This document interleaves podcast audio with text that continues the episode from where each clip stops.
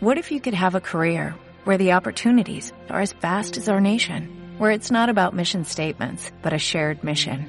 At U.S. Customs and Border Protection, we go beyond to protect more than borders, from ship to shore, air to ground, cities to local communities. CBP agents and officers are keeping people safe. Join U.S. Customs and Border Protection and go beyond for something far greater than yourself. Learn more at cbp.gov/careers. Bienvenido al podcast de Living Room. Esperamos que disfrutes este mensaje y que sea de gran ayuda para tu vida. Mantente conectado y suscríbete a nuestro canal. Saludos muy especial a la gente que también está conectada en YouTube. Si acabas de llegar, bienvenido a Living Room. Eh, como estamos celebrando el álbum, estamos haciendo esta reunión como en formato, formato Living, formato Living Gira. Y, y antes de seguir, quería compartir un pequeño código.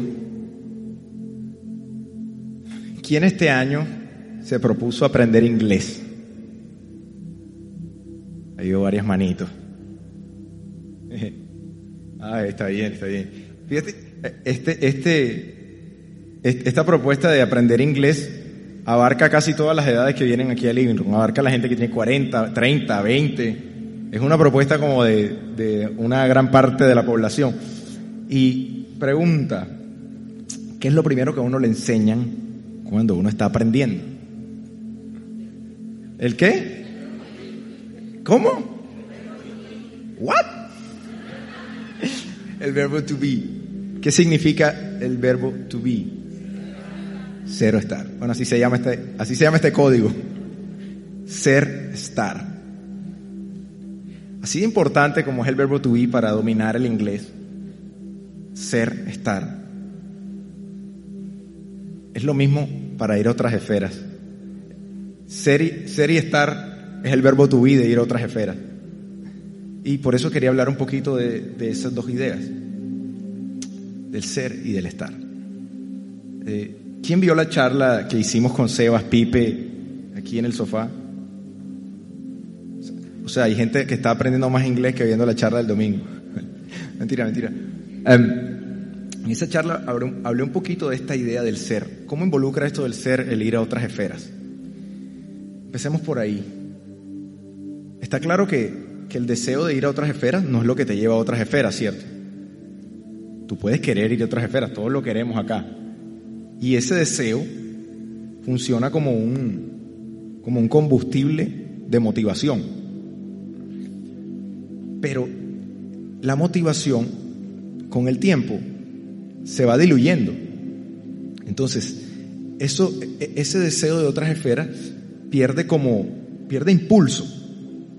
Al final del día, sabes tú que no es, no es la motivación lo que te lleva a otras esferas, sino una serie de hábitos que tú adoptas o cancelas los que te llevan a vivir en otra esfera. ¿Estamos de acuerdo hasta ahí? El asunto es que cada vez que comienza un año nosotros hacemos un replantear de nuestros hábitos y queremos cortar los malos y adoptar unos que nos sirven más para ir a otras esferas. El asunto es que esos hábitos que tratamos de instalar se van perdiendo en el tiempo. Es como si costara demasiado trabajo hacer lo que más nos conviene. Aunque lo sepamos. Aunque sabes que, aunque ya tú sabes, tienes las dietas en el correo de los cuatro nutricionistas que has ido. Ya tú las tienes, ya tú sabes lo que hay que hacer. Pero no lo haces. Ya tú sabes que para que el sueldo te rinda, tienes que bloquear ciertas paginitas que es donde se te está yendo el, el billete. Ya tú lo sabes. Pero ¿cómo, ¿cómo es que se da este cortocircuito entre que lo que tú sabes que tienes que hacer y no lo haces? Y el ir a otras esferas. Probablemente empezaste este año con la gran motivación de hacer lo que tienes que hacer. Pero yo ayer ya vi el gimnasio más vacío. Y y creo que hay un problema en cómo hemos, cómo hemos abordado el querer, el querer instalar estos nuevos hábitos y cancelar los que no nos convienen. Y pensémoslo de esta manera. Pensémoslo de esta manera. Los cambios que tú puedes hacer tienen como tres niveles. Escúchame bien. Los cambios que tú quieres hacer, tres niveles. El nivel de los resultados, el nivel de los procesos el nivel de la identidad. Los resultados tienen que ver con lo que quieres alcanzar. Los procesos tienen que ver con cómo lo haces. Pero la identidad tiene que ver con lo que tú crees. Y el problema no es que uno sea mejor que otro. El problema es la dirección real que siguen los cambios en tu vida. Los cambios en tu vida no siguen la dirección de lo que quieres lograr ni de cómo lo logras, sino de tú quién eres. Porque cualquier conducta que tú quieras adoptar que sea incongruente con el yo, no va a durar. A mí lo que me sorprende de toda, de, toda esta lírica de psicología moderna es que ya en Efesios estaba. En Efesios 3:20 hay una especie de fórmula de cómo vas a otras esferas. Y, hey, tómenle una foto a eso, por favor. Yo se los voy a leer.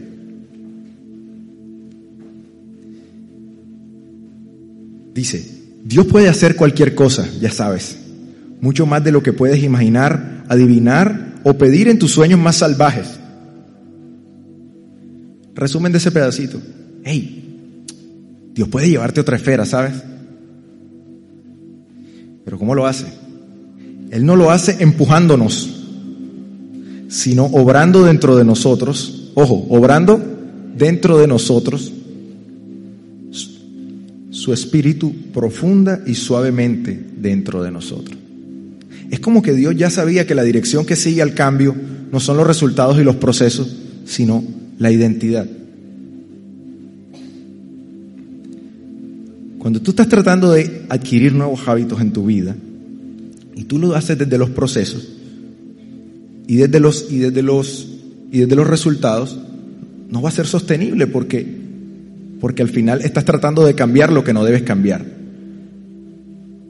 No se trata de que cambies lo que quieres obtener, se trata de que cambies quién eres tú. Ejemplo, con el tema del fitness. Tú puedes querer instalar nuevos cambios en tu vida de, del físico, de alimentación, amparado en el deseo de cambiar cómo te ves. Decir, hey, yo lo que quiero es estar rayado. Y comienzas tú a instalar unos nuevos cambios basados en que tú quieres estar rayado. Esos son, es, ese es un ejemplo de cuando tratas de cambiar al nivel de los resultados. Entonces vienes y dices, bueno, para estar rayado, tengo que contratar a tal nutricionista que vi en Instagram que me sale y hace un quiz entonces yo escojo mi tipo de cuerpo y tal. Y ahí estás enfocado en el proceso. Seguramente tengo que... Y cuando, cuando el proceso no te funciona, cambias de proceso. Cuando tú dices, ay, es que yo sentí que con este man me, me desmotivé, voy a cambiar, voy a cambiarme para otro. Entonces estás tratando de cambiar resultados y procesos, pero nunca has cambiado acá.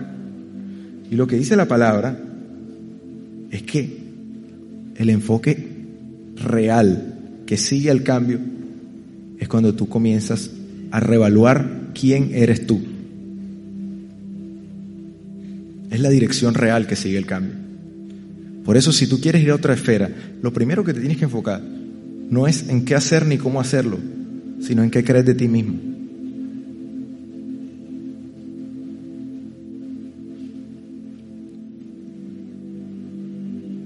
¿Me siguen hasta ahí? Hace poquito puse un tweet, mucha gente me escribió, sentí que no, no, me, no me di a entender. El tweet decía, a menudo creemos ser alguien que no somos. A menudo creemos ser alguien que no somos. El hecho de que tú creas que eres de una manera no significa que tú seas así realmente.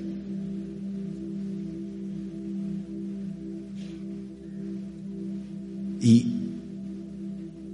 y la espiritualidad se trata de que tú descubras tú quién eres realmente. Porque quizá tú has vivido tu vida creyendo que eres alguien que no eres y tus hábitos han seguido eso que tú crees de ti mismo. Y hasta que tú no cambies eso que crees de ti mismo, por más que intentes agarrar los hábitos para ir a otras esferas, eso va a ser complicado. Porque como te dije ahorita, todo lo que tú quieras hacer que entre en conflicto con el yo, no va a durar. Porque tu subconsciente lo va a rechazar de una u otra manera. Entonces, tú estás aquí en este viaje espiritual. No es para venir los domingos a cantar canciones bacanas. O, como dice Fraija, santificar la fiesta cuando vienes aquí. El verdadero viaje espiritual consiste en que tú pases de creer, de, de dejar de creer, ser alguien que tú crees que eres, a ser quien realmente fuiste creado para ser. Ese es el viaje espiritual.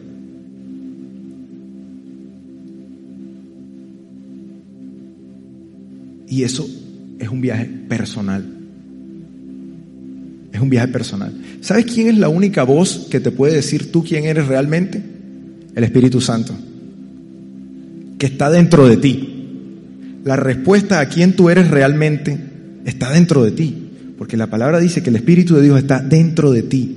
Ojo, esto no quiere decir que tú seas el más santo o tengas la percepción de ti que tú eres el más moralmente destacado y correcto. No tiene nada que ver con eso. El Espíritu Santo de Dios está en ti y eso es un hecho cierto, tú lo creas o no. Y esa voz interna que tú tienes que comenzar a, escarbar es la que te va a guiar a quién tú eres realmente. Porque tú has creído quizá que tú eres un fracasado, un estancado, alguien al que no se le dan las cosas. Y una lista interminable de mentiras que creemos de nosotros mismos. Y lo has creído porque hay evidencia empírica y confiable que te lo demuestra. Pero estás adquiriendo la data de la fuente incorrecta. Porque la estás adquiriendo del entorno, de lo que dice otro. Pero la, palabra dice, Jesús lo dice, el que cree en mí, de su interior brotarán ríos de agua viva. Jesús nunca habló del viaje espiritual como algo de externo hacia adentro.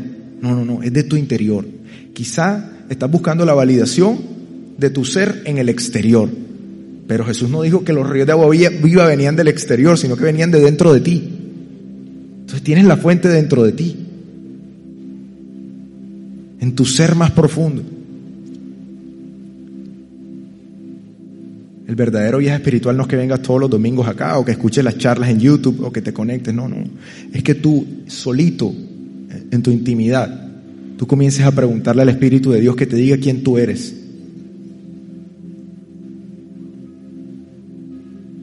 Y creo que hay, algo que ha hecho mucho daño a las personas.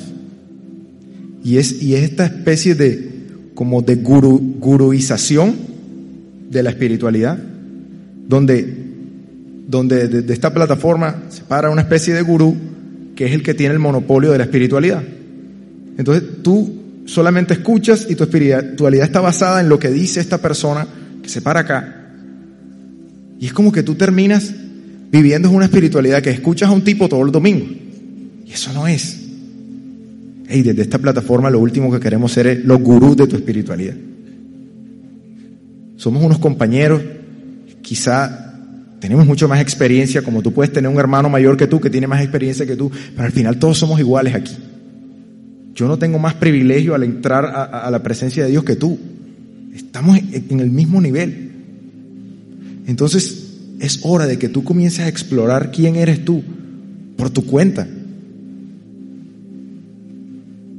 Porque el Espíritu de Dios está abierto a guiarte a tu verdadera identidad, que no eres un fracasado, que no eres un estancado, que no eres alguien al que no se le dan las cosas, que no eres alguien que fastidias a la gente, que no eres alguien que cae mal, que no molestas al otro. Al contrario, Él te dice, tú eres mi hijo, donde tú llegas todo mejora. Tu presencia trae una buena vibra, una energía que, que agrada a las personas. Eso es lo que tú tienes que comenzar a creer de ti mismo. Y entonces tus hábitos van a seguir quien tú crees que eres. Ahí podría seguir hablando de esto. E, e, esto da para hablar dos horas. Pero solo quiero darte como el primer abre bocas. Tenemos un año para seguir hablando de esto. Entonces, lo primero para ir a otras esferas, descubrir quién eres, tu ser. No quién tú crees que eres, sino quién eres. Y eso solo te lo va a decir el Espíritu Santo. ¿Estamos, estamos ready hasta ahí? La otra parte.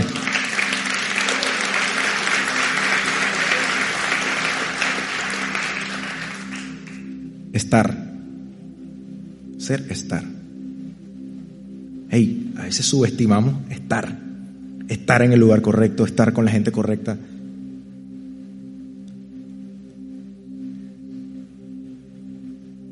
Pero estar hace la diferencia cuando a ti se te olvida quién es que tú eres o cuando tú lo estás descubriendo. Porque este proceso de la espiritualidad no es que tú dices, ay, yo era así, pero ya mañana ya sé quién soy, entonces ya no. el descubrirte a ti mismo, el pasar del ego al ser, puede ser un viaje de años. Y me llama la atención que, que los discípulos de Jesús, estando con Él tres años, viendo desastres, milagros, cosas, viajes raros, Jesús, Jesús andaba en unos viajes místicos pero densos.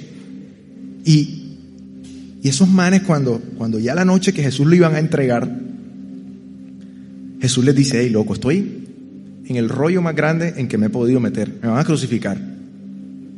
Entonces les voy a pedir encarecidamente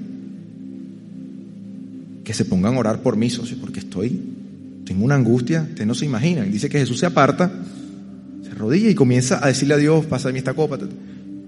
Y sus panitas, sus doce discípulos que estaban con él, se quedan dormidos ahí.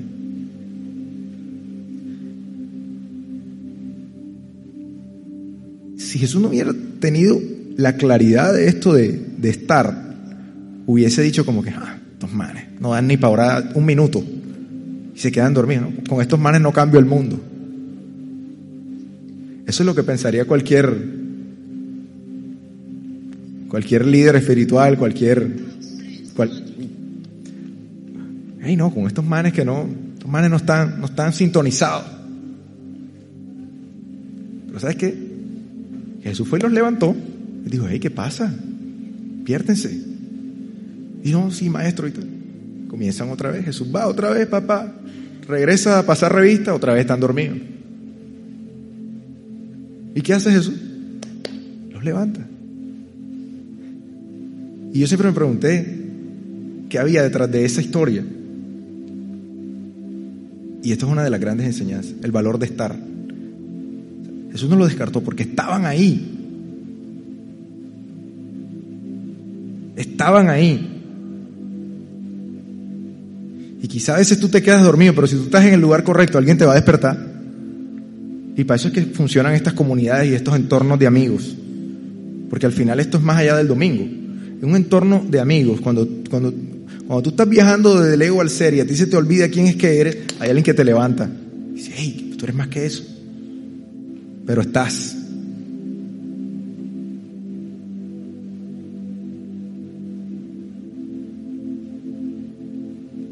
Y a veces dice, no, pero es que yo quiero hacer algo en la comunidad, yo quiero... Está bien, eso es importante. Pero más importante que todo es estar. Estar. Disfruta estar. Porque cuando te estés quedando dormido, alguien te levanta. Disfruta estar. Jesús no está como demandando de ti, como que, hey, si te, si te duermes, Él te va a levantar. Pero tienes que estar. Tienes que estar. Ustedes nunca los han invitado, un amigo, un sancocho donde ustedes no estaban invitados. Y ustedes llegan, ustedes no pusieron nada para el sancocho, pero ustedes tomaron sopa, ¿sí o no? A mí me ha pasado porque si tú estás, así sea una papa te dan. Ya, pero tienes que estar.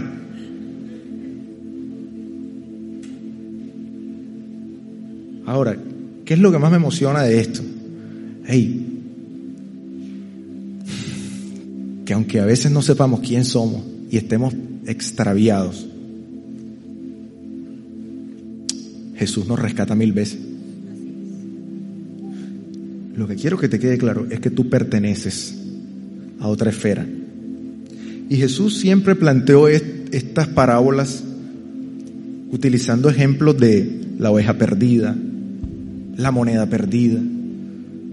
Siempre todo en términos de algo perdido que se encontraba.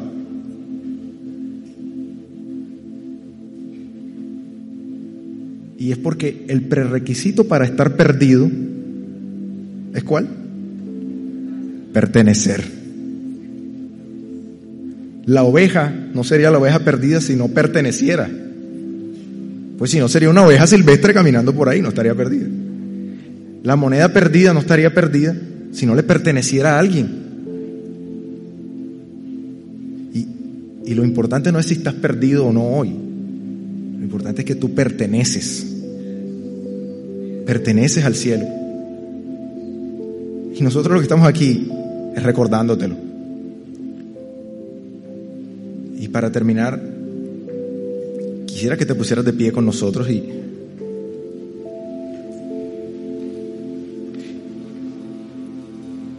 y aprovecharas como esto que te he dicho hoy como tu primer impulso para decirle a Dios, hey, muéstrame quién soy, guíame al lugar correcto donde debo estar. Quizá me siento extraviado, me siento perdido, pero, pero si los discípulos se hubiesen quedado dormidos cien veces, cien veces Él los despertaba. Si tú te duermes mil veces, Él mil veces te levanta. Si te pierdes mil veces, mil veces Él va por ti. Porque no porque lo mereces, sino porque le perteneces.